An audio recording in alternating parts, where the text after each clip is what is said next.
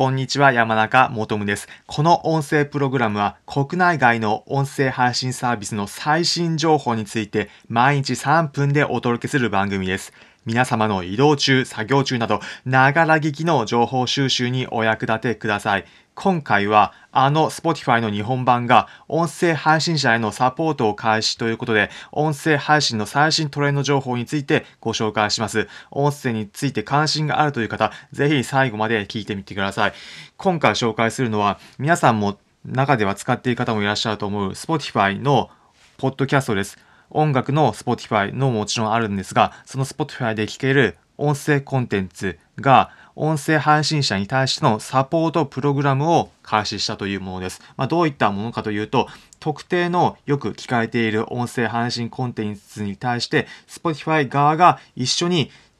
コンテンツ作っていく働きかけをするというものです。選ばれた番組3つ取り上げられています。1つそれぞれ紹介していきます。一つ目がコテンラジオ Spotify オリジナルというもので、いわゆる教養系、歴史を面白く聞けるというようなコンテンツになっています。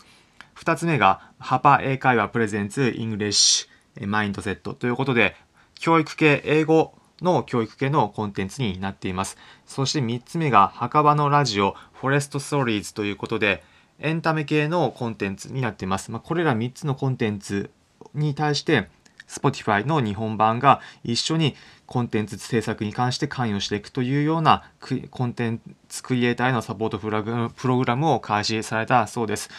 このニュースのソース元について詳しく気になる方は説明欄にリンク先貼っておくのでそちらでチェックしてみてください。まあ、この流れ、先日、この私の音声プログラムでもアメリカの Apple Podcast が音声クリエイターへスポットライトを当てる、まあ、もう少し詳しく言うと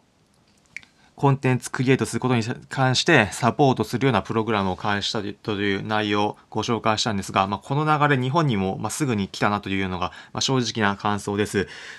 今後もこの流れは加速するというふうには思ってます。まあ、さらに今後の展望どうなるか一つ考えてみると、音声クリエイターを一つまとめるような、ものが出てくるんじゃないかなと個人的には予想しております。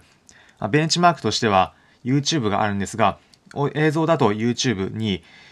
様々なコンテンツクリエイターの方が参入していって、まあ、その中で人気のクリエイターの方には、事務所、まあ、具体的な例で言うと、ウームが有名かと思うんですが、ウームに入っていって、そこで一緒に YouTuber の、えー、コンテンツを作っていくという流れが、えー、できた。というのが YouTube の歴史でした。音声プログラムに関しては、まだ YouTube のような一つの圧倒的な強いプラットフォームというのはできてないんですが、まあ今後はプラットフォーム間でも競争も激化して、強いプラットフォームができてくると思います。その強いプラットフォームができてくるのに合わせて、そのプラットフォーム、音声、映像で言えば YouTube ですね。音声で言えば、まあ、ポッドキャストのプラットフォームいくつかあると思うんですけども、そのプラットフォームに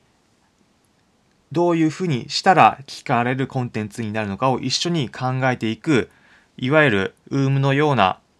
ものの音声版、音声配信者用の事務所のようなものが、まあ、今後はビジネスとしてできていくんじゃないかなとは、個人的には予想してます。まあ、もしかしたらもうすでにもうそういうところスタートしているのかもしれませんけど、もしもそういった情報知ってる方いたら、ぜひ、まあ、コメントなど教えていただきたいんですけども、まあ、そのような流れが今後は加速していくと、えー、個人的に思っております。